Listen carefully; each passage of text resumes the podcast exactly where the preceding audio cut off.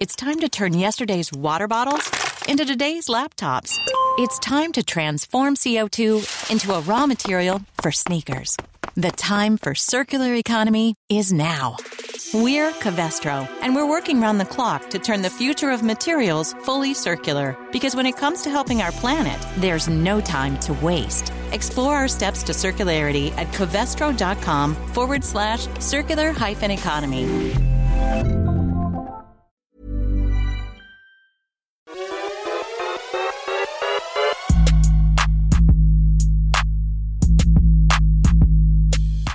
Servus Leute und herzlich willkommen in einem brandneuen Podcast der Mission Money. Wir sind heute mal wieder back mit Beck. Ihr kennt ihn natürlich, unseren Portfolio-Star, unseren Star-Mathematiker Dr. Andreas Beck. Herzlich willkommen zurück. Vielen Dank. Freut mich sehr, Andreas, dass du wieder bei uns bist. Und wir haben uns heute ein sehr spannendes Thema vorgenommen. Leute, es kommt einiges auf euch zu. Trading total. Wir wollen heute mal darüber sprechen. Du bist ja bekannt als unser rationaler Mathematiker, Portfolio-Experte. Jetzt wollen wir heute mal darüber sprechen, ob sich Trading vielleicht doch lohnen könnte. Vielleicht, wenn ihr ganz lieb seid, äh, verrät Andreas am Ende vielleicht, welchen Trade er zuletzt gemacht hat. Aber jetzt wollen wir mal einsteigen. Äh, mit einem äh, aktuellen Thema, was wir vor ein paar Wochen hatten. Und zwar hatten wir da ein Video gemacht am 9.2., habe ich mir notiert, die große Tesla-Falle. Und da hast du für uns mal verglichen, ähm, anhand von Bewertungen und Co., wie so Bewertungen zustande kommen, Tesla, Volkswagen. Und lustigerweise seitdem ja, kann man sagen, hat VW nicht so schlecht abgeschnitten. Du hast ja davor gewarnt, dass Tesla da vielleicht so ein bisschen überbewertet sein könnte und dass die, die dann zuletzt einsteigen, dann oft draufzahlen.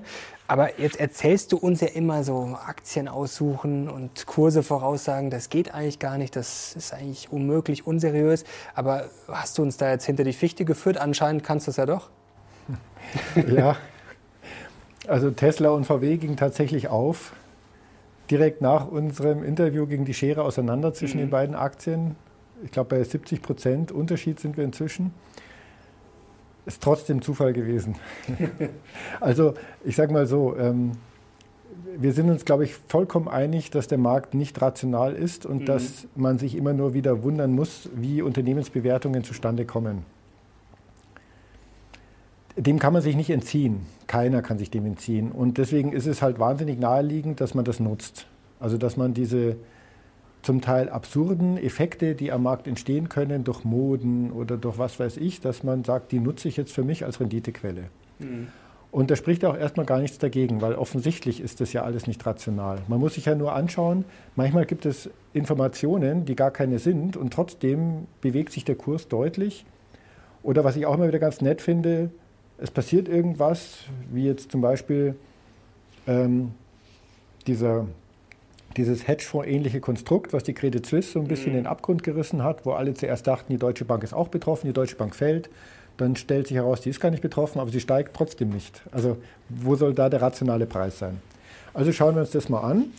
Und ähm, ja, und ich denke, wir, können da heute auch sehr viel Mehrwert liefern für alle, die gerne traden, weil wir nämlich äh, aufzeigen können, wie man so traden kann, dass es funktioniert. Das wird spannend.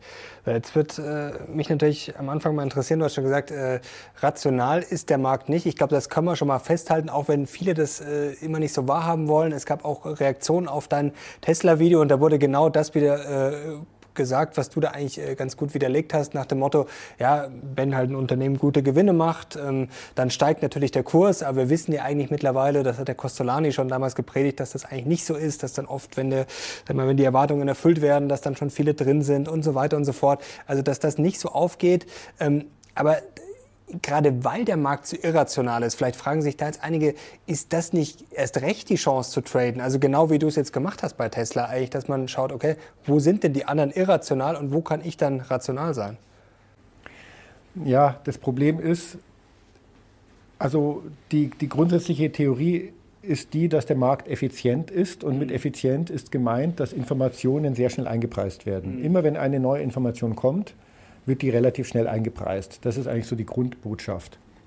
Heißt für den Trader, wenn ich glaube, irgendetwas ist jetzt wahnsinnig interessant zu kaufen oder zu verkaufen, dann sollte ich auch den Glauben haben, irgendeine Information zu haben, die noch nicht eingepreist ist. Das ist eigentlich die Botschaft. Und Informationen muss man halt sehr weit fassen. so traditionell hätte man gesagt, eine Information ist nur eine Information, die die Unternehmensgewinne betrifft. Aber das stimmt mhm. überhaupt nicht. Ja. Der Kurs einer Aktie entsteht ja genau dadurch, dass zu einem bestimmten Kurs gerade welche verkaufen und welche kaufen. Also das ist eine, das Ergebnis einer Handlung. Mhm. Und alles ist als Information relevant, welches mir hilft, vorherzusagen, ob es zu solchen Handlungen kommt oder nicht. Das heißt, ähm, Informationen, die Handelsverhalten betreffen, sind vielleicht sogar noch viel interessanter als Informationen, die fundamentale Kennzahlen betreffen der Unternehmen. Und da, das sieht man immer stärker. Inzwischen werden ja alle möglichen Informationen sozusagen real-time ausgewertet. Also zum Beispiel, wie oft wird ein Unternehmen positiv erwähnt in irgendwelchen Chatgruppen. Mhm. Ähm, dann die Neo-Broker, die verkaufen die Daten mhm. äh, ihrer Kunden real-time an Hedgefonds, die daraus bestimmte Muster ableiten, vielleicht noch auch in Kombination mit gewissen Plattformen, wo sie die Daten auch gekauft haben. Und die, die Bankenaufsicht ist da halt, hat da halt den Anschluss verloren. Die ganze Bankenaufsicht, das ganze Konzept des Insiderhandels, achtet immer noch darauf, dass keine Unternehmensdaten frühzeitig an ausgewählte Personen kommen. Mhm. Aber was viel wichtiger wäre, so Verhaltensdaten, da ist die Aufsicht relativ stumpf und da wird halt auch wahnsinnig viel Missbrauch betrieben. Aber bevor wir jetzt äh, zu sehr ins Detail gehen, würde ich gerne mal noch ein bisschen aus der Vogelperspektive mhm. auf, die, ja, auf die Sache blicken. Was ist Trading eigentlich mhm. und was für ein Ziel habe ich damit? Die Sache ist nämlich so, dass wir in unseren Projekten für Vermögensverwalter und für Banken und institutionelle Investoren, da haben wir so ein bestimmtes Grundprinzip, wie wir da mehr Qualität in die Portfolios bringen. Und dieses Grundprinzip betrifft genau dieses Thema, über das wir heute sprechen, nämlich ähm, das richtige Bewerten von Managementrisiken versus Marktrisiken. Mhm. Und wenn ich jetzt zuerst etwas auf diese Projektarbeit eingehe, die ist, glaube ich, auch interessant, auch für den, äh, für den Hobby-Trader ist es interessant, dann sehen wir nämlich sehr gut, wie gehen professionelle Investoren eigentlich um mit dem Thema Trading. Mhm. Was funktioniert da und was funktioniert da nicht? Und dann kann man wunderbare Schlüsse ziehen für den Hausgebrauch. Was ist denn realistisch, dass ich erreichen kann und was, ich, was kann ich nicht erreichen? Genau, dann fangst du äh, am besten mal fängst du am besten mal damit an, dass du uns vielleicht ein bisschen das erklärst, wie man das, du hast gesagt, was Trading überhaupt ist. Wir kennen jetzt immer diese äh, Statistiken, dass im Durchschnitt die Trader natürlich nicht erfolgreich sind oder sogar zum Großteil nicht. Ich glaube, das sind immer 80, 90 Prozent, die dann scheitern, aber trotzdem so Durchschnittswerte sind ja immer äh, schwierig. Das heißt ja dann trotzdem, dass es dann ein paar gibt, für die es vielleicht funktioniert. Und vielleicht kannst du uns jetzt da mal ein bisschen Licht ins Dunkle bringen. Also ab, abstrakt gesprochen gibt es zwei Arten von Renditen, die ich als Investor anstreben kann. Mhm. Das eine sind systematische Renditen. Mhm. Die sind systematisch, weil sie sich aus dem transparenten Marktgeschehen ergeben. Sozusagen aus einem funktionierenden Markt, der Unternehmenskennzahlen interpretiert und äh, entsprechend äh, funktional ist, ergibt sich eine bestimmte Marktrendite, die ist systematisch, weil die steht allen offen, die basiert auf den Informationen, die allen offen stehen. Aber ist dann immer der Markt, also das kann dann keine Einzelaktie sein? Nein, das ist der Markt als Ganzes. Genau. Ähm, und dafür gibt es dann bestimmte Modelle, Mehrfaktorenmodelle oder Einfaktorenmodelle, kann man komplex oder weniger komplex spielen. Aber diesen, diesen Komplex nennt man Beta in der mhm. Fachsprache. Also das sind Beta-Renditen. Das sind systematische Renditen. Dafür muss ich viele Daten haben, ich muss die Modelle kennen, die verwendet werden und ich muss Kapitalmarktforschung ernst nehmen. Und das ist ein wunderbares Spielfeld, weil das ist eben basiert auf dem, was ich mit transparent verfügbaren Daten erklären kann. Das heißt, da gibt es sehr viel Forschung und da kann man sehr qualitätssicher arbeiten. Das andere ist Alpha, unsystematische Renditen. Wenn ich Alpha anstrebe, dann möchte ich keine Renditen, die sich aus dem funktionierenden Markt ergeben, sondern da möchte ich Renditen, die sich daraus ergeben, dass der Markt nicht funktioniert. Also ich muss äh, Fehlpreisungen erkennen. Ich muss sagen, diese Aktie hat den Wert, aber im Moment wird sie zu dem Kurs gehandelt und da ist eine Differenz und diese Differenz, die spiele ich.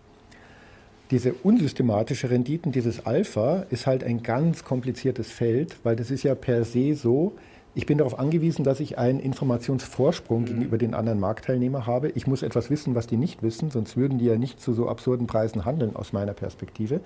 Das heißt, da gibt es auch keine Forschung dazu, weil das hat ja jeder verdeckt in seiner Kammer, hat sein geheimes Research, sein geheimes Modell und da, das ist halt sehr opak.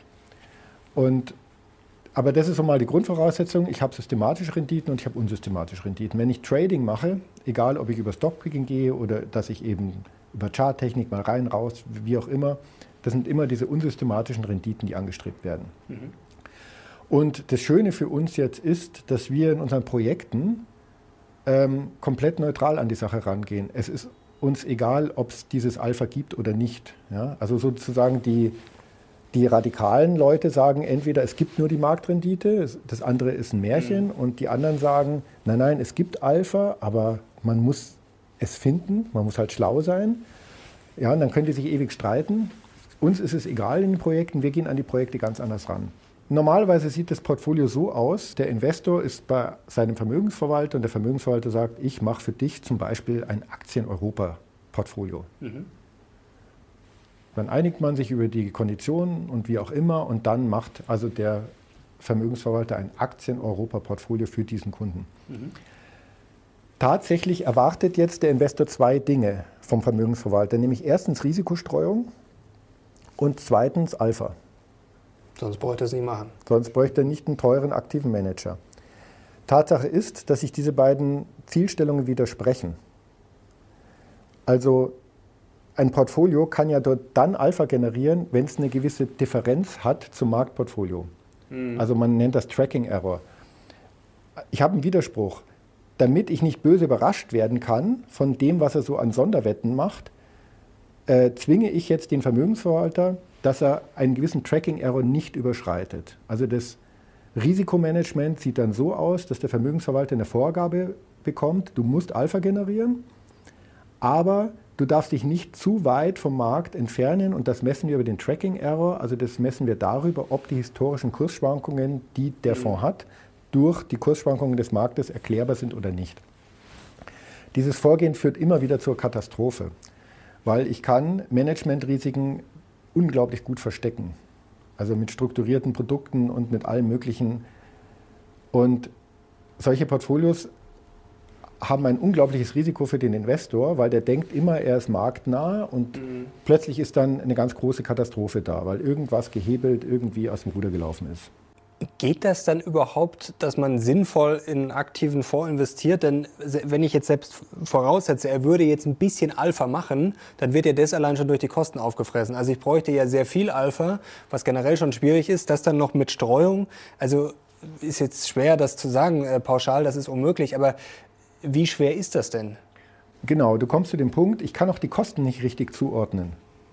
Ja, was hat er jetzt wirklich aktiv gemacht im Unterschied zum Markt und welche Kosten sind dadurch entstanden? Ich kann auch die Kosten nicht richtig messen. Wir kommen gleich drauf, indem wir uns mal Beispielfonds anschauen, mhm. indem wir eben weggehen von dieser alles ist in einem Sack, was da nicht bewertbar ist und was eben tatsächlich sich erwiesen hat in den letzten Jahrzehnten als unverträgliches Risiko für den Investor, weil ähm, ob ob ich ein Managementrisiko hatte, was plötzlich zuschlägt gegen mich, das weiß ich dann immer erst hinterher und dann ist es zu spät. Mhm. Ja, dann gibt es dann nur noch Anwälte, die beschäftigt sind, aber das Geld ist weg. Deswegen ist der erste Schritt, den wir machen bei solchen professionellen Rahmenbedingungen, dass wir sagen, wir bauen das Portfolio um, dass wir eine Alpha-Beta-Trennung machen. Mhm. Das heißt, ein Teil des Portfolios wird dann rein auf Marktrendite optimiert. Das ist dann auch sehr spannend. Ja, da gibt es dann mehr Faktorenmodelle, Faktorprämien, sehr viel Kapitalmarktforschung, die man da einsetzen kann. Vielleicht ganz kurze Zwischenfrage, äh, vielleicht, äh, wenn es manche irritiert mit dem Beta. Also Beta ist jetzt nicht automatisch die eine Marktrendite, sondern da kann ich quasi schon auch dann dran schrauben. Genau. Das genau. Nicht, dass es dann ein Missverständnis gibt, dass das sozusagen einfach die Marktrendite äh, feststeht, sondern quasi das ist dann schon ähm, ohne dieses Einzelwertrisiko, ohne Alpha, aber dann sozusagen trotzdem optimierbar. Die Marktrendite, das sind die Kapitalkosten der Unternehmen, die bei mir als Investor landen, die halbwegs transparent äh, auf dem Tisch liegen, für das einzelne Unternehmen unklar sind, aber wenn ich eben in der Breite investiere, relativ planbar werden. Und darüber kann ich mein Portfolio steuern. Und da gibt es verschiedene Arten, das zu machen. Die ganz primitive, einfache Art ist das Ein-Faktoren-Modell MSCI World. Aber norwegischer Staatsfonds oder andere institutionelle, die gehen alle über Mehrfaktorenmodelle. Mhm. Ähm, in dem E-Book was wir das letzte Mal besprochen haben, da beschreibe ich auch so ein Mehrfaktorenmodell. Da kommen wir gleich nochmal dazu, aber können wir gleich schon ja. mal sagen, unten äh, kostenlos, kostenlos, Leute. Könnt ihr euch natürlich holen von Andreas Beck, äh, das kostenlose E-Book. Auch eine Antizyklikprämie ist sozusagen in dem Sinne passiv Markt. Da brauche ich kein geheimes Research. Ich muss nur die öffentlich verfügbaren Marktdaten nehmen und kann diese Prämie systematisch vereinnahmen. Das heißt, das fällt alles unter Beta. Mhm. So, das heißt, Alpha-Beta-Trennung, der, der Kunde sucht sich einen Spezialisten für Beta und hat dann ein Kuchenstück frei, wo dann auch dezidiert es ausschließlich um Alpha geht. Ja? Mhm. Das ist für den Kunden interessant, weil der Kunde hat jetzt kein Risiko mehr, dass ihm das Managementrisiko aus dem Ruder läuft. Alpha ist wirklich Alpha. Ähm, in der Konsequenz hat es in den Projekten dazu geführt, also ich kann eigentlich sagen, in allen Beratungsprojekten, die wir hatten, ist dieser Schritt umgesetzt worden. Das ist sofort plausibel und auch sofort mathematisch herleitbar, dass ich dadurch einen großen Mehrwert biete und viel mehr Controlling biete. Vielleicht noch, was bedeutet das jetzt für die Steuerung von dem Alpha-Anteil? Alpha genau, also wie setze ich das dann um? Also das ja. wollte ich jetzt äh, Also dann, dann ist sozusagen der erste Schritt, äh, ich einige mich auf das Modell für das Beta-Portfolio. Mhm. Dann einige ich mich darauf, wie viel Managementrisiko vertrage ich. 20 Prozent, 10 Prozent, 30 Prozent von meinem Portfolio. Was da die passende Zahl ist, das kann ich auch ermitteln. Da gibt es Verfahren, je nachdem, wie viel Zutrauen ich habe zu einem Manager, mhm. kommen da gewisse Werte raus. In der Regel landet man aber maximal bei 25 Prozent.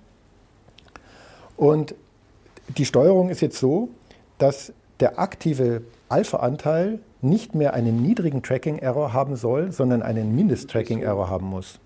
Also das ist hochspannend, ja, weil ich habe jetzt zum Beispiel einen Spezialisten für Aktien Deutschland, um mal ein Beispiel zu mhm. machen.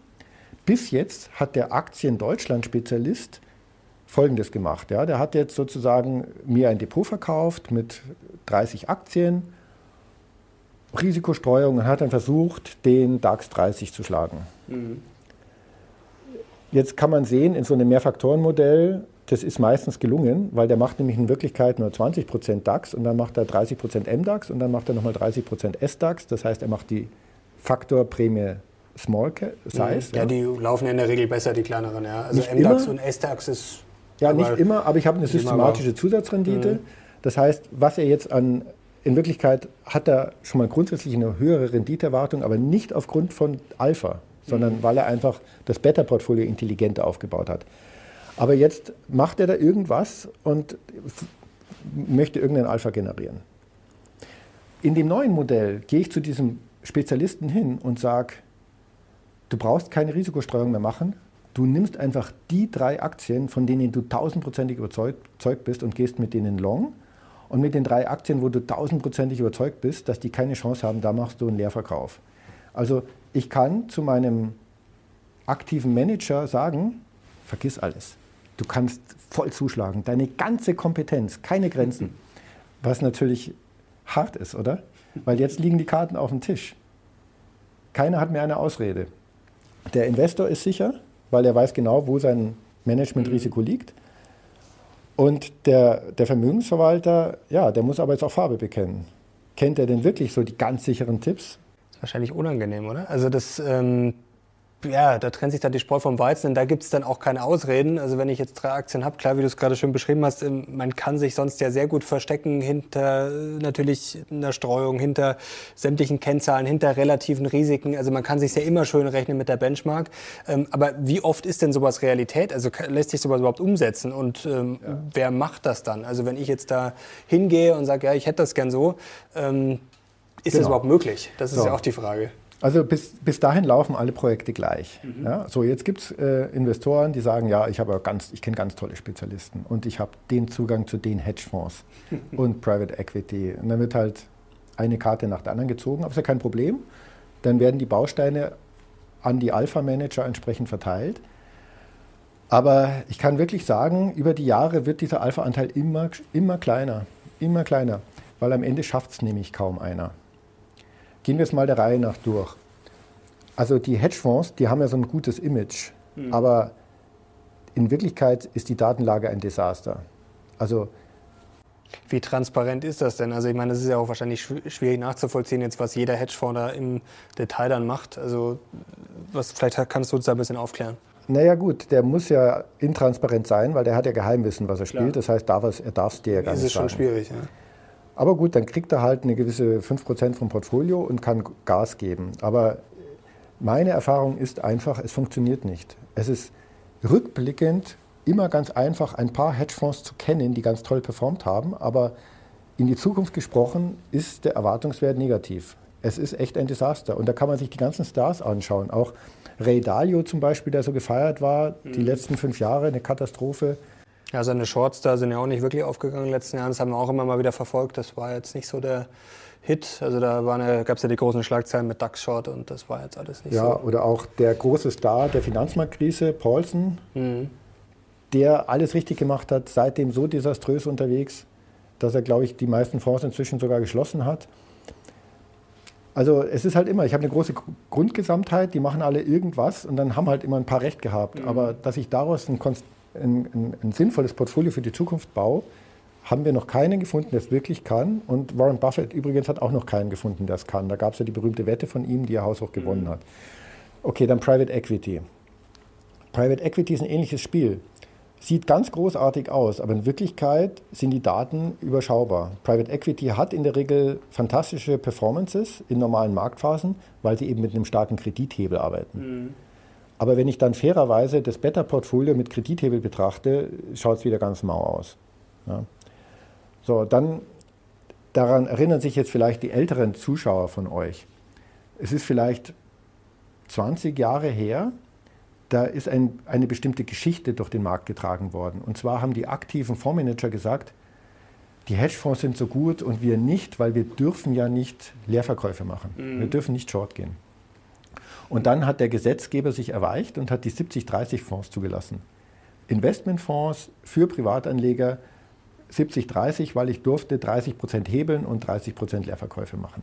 Also mit 30 Prozent Leerverkauf mein Hebel und dann die Fonds gibt es heute nicht mehr, weil die waren alle desaströs. Also fast keinen gibt es noch.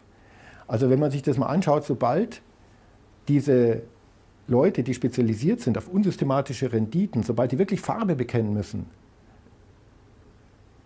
ich suche ihn immer noch, dem ich dann mein Geld geben würde. Ich habe ihn noch nicht gefunden. Was lernen wir denn jetzt für die Leute zu Hause? Denn wir haben jetzt natürlich das Problem, äh, man kann es natürlich ganz einfach machen. Also die einfachste Lösung, äh, das Einfaktorenmodell, ich mache mir jetzt den MSCI World.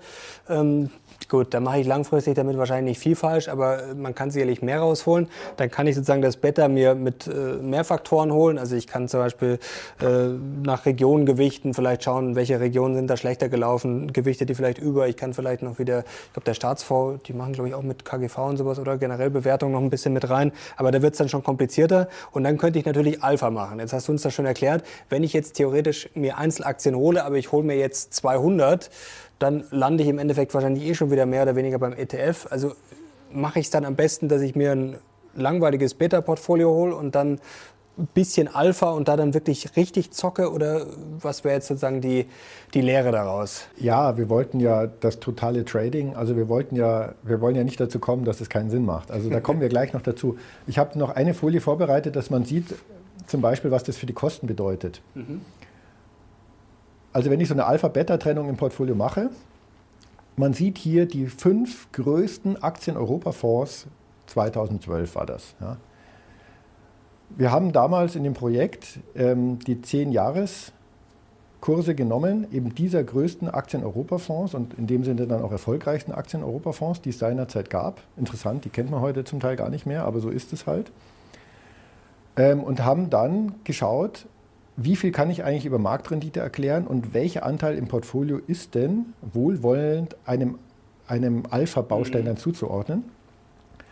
Und dann sieht man hier, also man sieht die Total Expense Ratio in der ersten Spalte, also die ausgewiesenen Kosten. Dann sieht man, wie viel Renditeveränderung kann ich erklären über den Markt, das Bestimmtheitsmaß. Und dann, mhm. welcher Anteil vom Portfolio ist dann in so einer Alpha-Beta-Trennung einem Alpha zuzuordnen. Da kommt man zum Beispiel beim ersten Fonds auf 22 Prozent. Und jetzt kommt das Witzige. Äh, Ross Miller hat 2007 eine eigene Kennzahl eingeführt für diese Arbeit und er hat das Active Expense Ratio genannt. Und zwar, ähm, damit bewerte ich jetzt wirklich den Alpha-Anteil meines Portfolios, was mich der kostet. Mhm. Und da sieht man, was da steht. Da kommt man eben zu Kosten von im ersten Fall von Sportlich. 7%. Und dann wird auch sofort klar, der hat gar keine Chance, dauerhaft mhm. äh, Mehrwert zu produzieren. Also die Kosten, so gut kann ich gar nicht sein. Und das ist jetzt nur mal, dass man sieht, wie, sich, wie die Welt auf einmal transparent wird, wenn ich grundsätzlich mit dieser Alpha-Beta-Trennung arbeite. Mhm.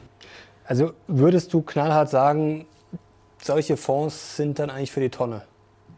Also, also im professionellen, Umfeld, Schlussfolgerung im professionellen Umfeld haben wir solche Fonds immer rausgeschmissen, aber mhm. nicht, weil wir sagen, der Fondsmanager kann es nicht, sondern weil wir sagen, das ganze Konstrukt ähm, einfach schwierig ist. Wir machen dann eben 80 Prozent spezialisiert Better mhm. und mit 20 Prozent gehen wir auf den Fondsmanager zu und sagen, nimm nur drei Aktien. Oder fünf. Was aber dann, hast du gesagt, auch nicht auf Dauer funktioniert, weil, ich, wie gesagt, der Erwartungswert dann nicht so gut ist. Aber trotzdem, du hast gesagt, Trading total. Ähm, genau. Jetzt so wollen wir dem Ganzen ja noch eine Chance geben. Ja, aber trotzdem, wir, waren ja, wir haben ja so angefangen, dass wir beide wissen, dass der Markt nicht rational ist. Und man wird ja wahnsinnig, wenn man die Kurse zum Teil sieht. Und wenn man es sieht, dann muss man ja was tun. Also man kommt dem nicht aus. Ich ja auch nicht. Ich habe ja auch mein Zockerdepot. Aber was lernt man da draus? Und das, glaube ich, kann man wirklich den Leuten mitgeben. Erstens, bitte bucht kein Trading-Seminar für 8000 Euro. Es ist ein Märchen, dass man in zwei Wochenenden oder auch nur in zwei Jahren oder in fünf Jahren ein besserer Trader werden könnte. Dann würden die professionellen Spieler andere Ergebnisse erzielen. Also das fällt erstmal weg. Es ist keine Wissensfrage, weil das Wissen gibt es nicht. Also ich müsste ich müsste Geheimwissen haben, ich bräuchte Modelle, ich bräuchte Datenzugänge. Die, die, die wirklich dauerhaft hier Mehrwerte generieren, das ist auch immer das Gleiche. Das sind die, die unfaire Wettbewerbsvorteile haben. High-Speed-Trading, mhm. speziellen Datenzugang zu den Neo-Brokern oder mhm. so etwas. Aber das ist nicht das, was ich in einem Seminar lernen kann. Das, das, Grundproblem ist ja, du hast es vorher erklärt, die Märkte sind ja effizient. Das heißt, das, was quasi an Informationen drin ist, ist drin. Aber es ist ja eigentlich nur die Überraschung in der Zukunft, die dann die Kurse bewegt, wenn überhaupt. Und die kenne ich ja nicht. Also im Endeffekt müsste man ja als erfolgreicher Trader die Zukunft voraussagen können. Das geht natürlich manchmal gut, aber ähm, manchmal eben auch nicht. Ich kann auch im, im Heute-Zustand, ich muss halt irgendetwas wissen, was die anderen nicht wissen oder was sie nicht sehen. Ja, genau. Also das, das ist ja quasi dann mehr oder weniger die Zukunft voraussagen oder vielleicht weiß ich, habe ich Insider-Informationen, dass in zwei, drei Tagen eben was passiert, was andere nicht wissen. Aber ähm, wenn ich das nicht weiß oder alle damit rechnen, dann wird es ja schon schwierig. Ja, und in unserem Beispiel VW versus Tesla, alle wussten, wir haben ja auch nur die Research-Berichte ausgelesen, alle wussten, dass der fundamentale Wert zu Tesla nicht mehr mhm. irgendeine Entsprechung hat und dass VW eigentlich viel zu billig ist. Das nützt aber nichts. Jetzt hat irgendwie gestern oder die Tage Elon Musk wieder einen Tweet von sich gegeben, so nach dem Motto, die Wahrscheinlichkeit, dass Tesla das wertvollste Unternehmen der Welt wird, ist größer null.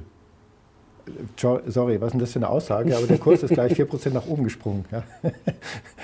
Also Tesla ist halt auch ein Wert, der wahnsinnig getrieben wird von einer gewissen Fangruppe. Mhm. Das hat geradezu Kultstatus. Wie soll ich da was prognostizieren? Ja, das ist doch.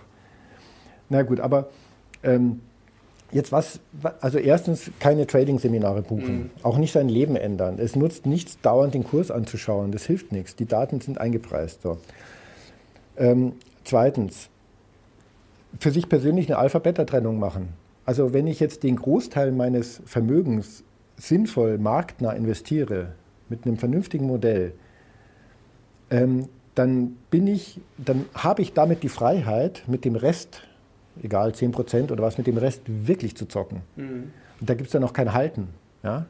Da kann ich richtig scharf reingehen, weil der Beta-Anteil wird so viel Rendite liefern, dass das, dass das verkraftbar ist. Ja? Also dieses Denken, Marktrendite zu trennen von unsystematischer Rendite, eine Alpha-Beta-Trennung, das kann jeder Privatmann für sich selbst auch machen. Mhm. Und da dann auch diszipliniert sein und halt ähm, dann die Freiheit auch zu haben, echt, also dann brauche ich keine lang, da brauche ich keine Amazon-Aktie kaufen, weil die ist sowieso im Marktanteil schon stark drin. Mhm. Dann, dann soweit zur Vorbereitung, was ich denn so gekauft habe. Die, also das ist dann eigentlich eine klassische Core Satellite, kann man sagen. Also ich habe dann sozusagen mein Core, wo ich sage, okay, da könnte man jetzt Beta nennen und dann kann ich drumherum einfach ein paar völlige Zocks bauen, um vielleicht jetzt vielleicht mal die Leute äh, vielleicht da abzuholen, weil das kennen wahrscheinlich einige.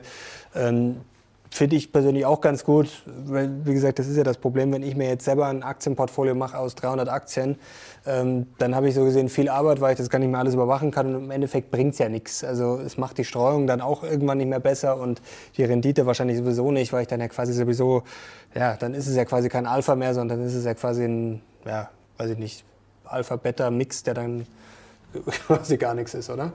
Ja, genau. Also so ein bisschen eine Trennung im Kopf.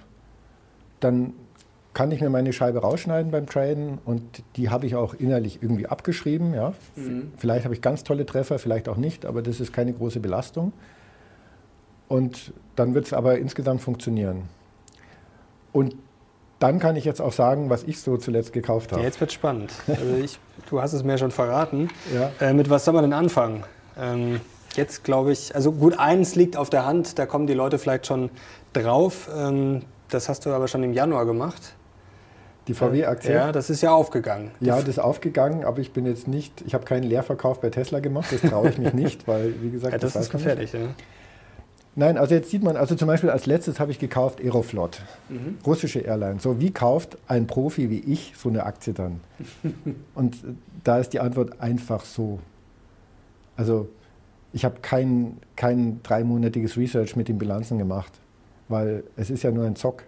Also Aber wie kommst du dann drauf? Also ist das was, was dir dann einfach unter der Dusche einfällt oder liest du irgendwelche Nachrichten oder ist das was, was dann so reift, äh, dass du sagst, ja, die habe ich schon länger auf dem Zettel und äh, die ist jetzt günstig und der Aufschwung kommt, äh, die hat dann einfach ein bisschen Aufholpotenzial oder ja, wie dann, kommt klar, dann quasi so ein Gedanke zustande? Es gibt dann immer so Anekdoten. Ja? Also auf der einen Seite, sie erfüllt alle Kriterien.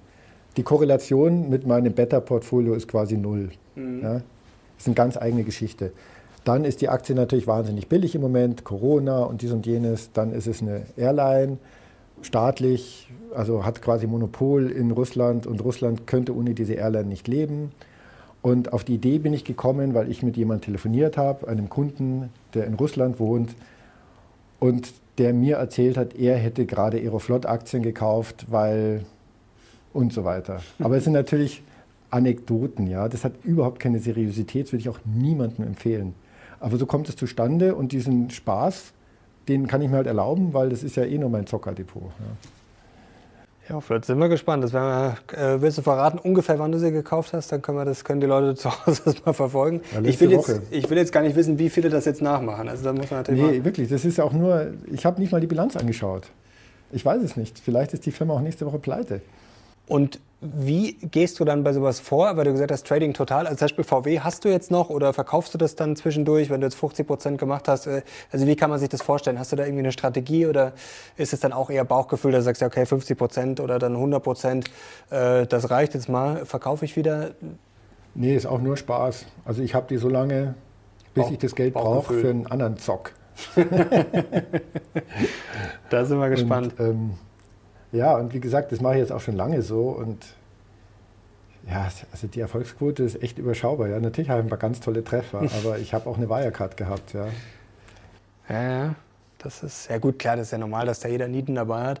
Ähm, verfolgst du das dann auch ähm, oder ist es wirklich nur Spielerei? Denn es ist ja grundsätzlich wahrscheinlich sinnvoll, wenn ich jetzt zum Beispiel ein Alpha- und Beta-Portfolio habe, dass ich die wirklich getrennt verfolge und miteinander vergleiche. Denn wenn ich mir jetzt vorstelle, ich mache das jetzt zehn Jahre lang und mein Beta-Portfolio macht pro Jahr, sagen wir, fünf Prozent und das Alpha macht pro Jahr drei Prozent, dann sollte ich mir vielleicht überlegen, ob ich entweder die Strategie ändere oder ob ich vielleicht nur noch Beta mache. Also verfolgst du das dann auch getrennt? Denn also im Zweifel sollte das Alpha ja zumindest ein bisschen mehr bringen, weil sonst kann man es ja gleich bleiben lassen. Nein, das kann ruhig weniger bringen, weil es halt Spaß macht. Ja gut, wenn man es, das meine ich. Also, also, für dich ist, dir ist das dann wurscht quasi. Ich denke, man kann es schon vergleichen mit so Fußballwetten. Mhm. Ja, also der Laie denkt zum Beispiel, wenn er sich ganz viel jetzt mit Fußballvereinen beschäftigt, dann könnte er bessere Fußballwetten machen. Zum Beispiel hat er erkannt, der FC Bayern ist ein besserer Verein wie Arminia Bielefeld und dann wettert er äh, auf einen Sieg von Bayern gegen Bielefeld. Tatsache ist, das ist jetzt unsere Theorie sozusagen, das bringt ihm nichts, weil alle wissen, dass Bayern besser ist und deswegen ist die Wette auch entsprechend bepreist. Ja, die, das ist mhm. eingepreist. Mhm. Klar, da kriegst, kriegst, du gar nichts dafür. Nicht? Ja, das ist wie wenn du jetzt halt eine Amazon-Aktie kaufst. Das weiß man, dass die toll ist. Ja, das weiß man alles. Cloud-Geschäft weiß man alles. Also Ähm, während wenn man jetzt eben auf, äh, weiß ich nicht, eine RWE kauft oder eine Deutsche Bank kauft, das ist sozusagen dann das Arminia Bielefeld. Da hat man halt eine, eine ganz andere Wette. Aber die Wetten sind an sich immer gleich viel wert, weil eben eingepreist ist, was, was man so an Marktinformationen hat.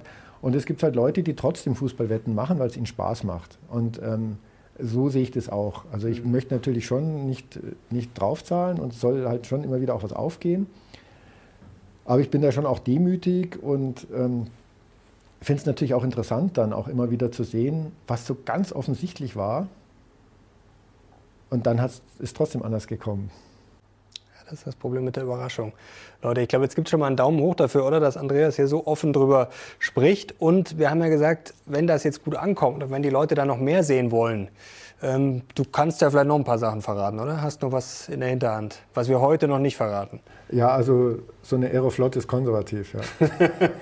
also der Andreas hat da noch ein paar spannende Sachen auf Lager. Jetzt wollen wir natürlich nochmal auf dein Buch verweisen. Das kann man nochmal kurz einblenden. Wie gesagt, das ist kostenlos. Ihr seht hier nochmal, wo ihr es euch holen könnt. Und natürlich Link ist auch nochmal unten in der Videobeschreibung. Kann ich euch nur empfehlen. Und jetzt vielleicht nochmal ein ganz kurzes Fazit zu dem, was wir heute besprochen haben. Also Alpha, Beta, ich glaube, das ist jetzt klar geworden. Vielleicht nochmal ganz kurze Zusammenfassung, sozusagen deine Learnings für die Leute da draußen.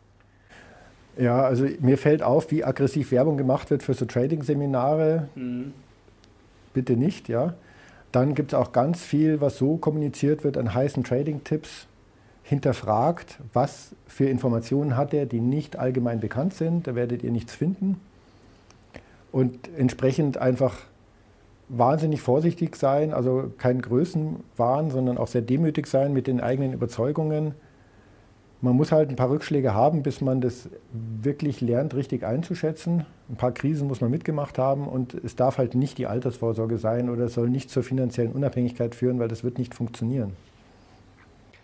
Ja, also ich kann das, äh, ja, ich bin froh, weil ich habe das, mache das eigentlich quasi so ähnlich, äh, wie du das heute dargestellt hast. Also auch, dass man eben konservativ sozusagen die Altersvorsorge auf ETFs aufbaut und das Zocken natürlich. Also Gibt es aus deiner Sicht irgendjemand, der nicht irgendwie zockt? Denn natürlich behaupten es viele und natürlich gibt es sicherlich auch ein paar, die wirklich ihr ganzes Leben lang, die heute einen ETF kaufen oder vielleicht auch fünf und dann ihr ganzes Leben lang nichts mehr machen. Aber deine Erfahrung so hinter den Kulissen, gibt es diese Menschen wirklich oder ist das dann äh, auch ein bisschen geschönt?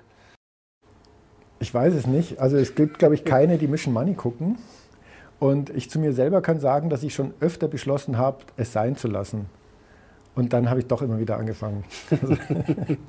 ja, es macht ja auch Spaß. Und es ist ja auch ganz gut, wenn man sich irgendwie Gedanken macht. Also schadet ja auch nicht, wenn man sich da ein bisschen reindenkt, was so vorgeht auf ja. der Welt. Aber wie gesagt, äh, wir können ja mal ein Video machen. Ich habe auch ein Zockerdepot. Wir können ja vielleicht irgendwann mal dann die zwei gegenüberstellen. Das wäre auch mal ganz lustig. Und dann können wir uns gegenseitig ein bisschen da ja, in die Parade fahren in Sachen Zockerdepot. Leute, wenn ihr das sehen wollt, dann gebt doch gerne mal einen Daumen nach oben. Andreas, herzlichen Dank dir. Hat wie immer großen Spaß gemacht. Danke, gerne. Und danke natürlich euch fürs Zuschauen. Wenn ihr Andreas bald wieder sehen wollt, dann natürlich Daumen hoch, kommentieren. Und ich glaube, heute haben wir einiges besprochen. Und vor allem würde uns natürlich jetzt auch mal interessieren, wie macht ihr das denn? Also das ist ja jetzt die klassische Frage. Es sind ja viele ETF-Investoren bei euch dabei, die sagen, hm, das bringt nichts, die dem Andreas da sofort recht geben. Und dann gibt es natürlich auch schon welche, die sagen, oh Gott, äh, nur ETF, das ist mir entweder zu langweilig oder das ist mir dann auch irgendwie zu dummes Geld, wie das manche Kritiker sagen. Das mache ich schon immer noch selber. Also schreibt es doch gerne mal in die Kommentare. Danke dir, danke euch. Bis zum nächsten Mal. Wir sind jetzt raus. Macht's gut. Ciao.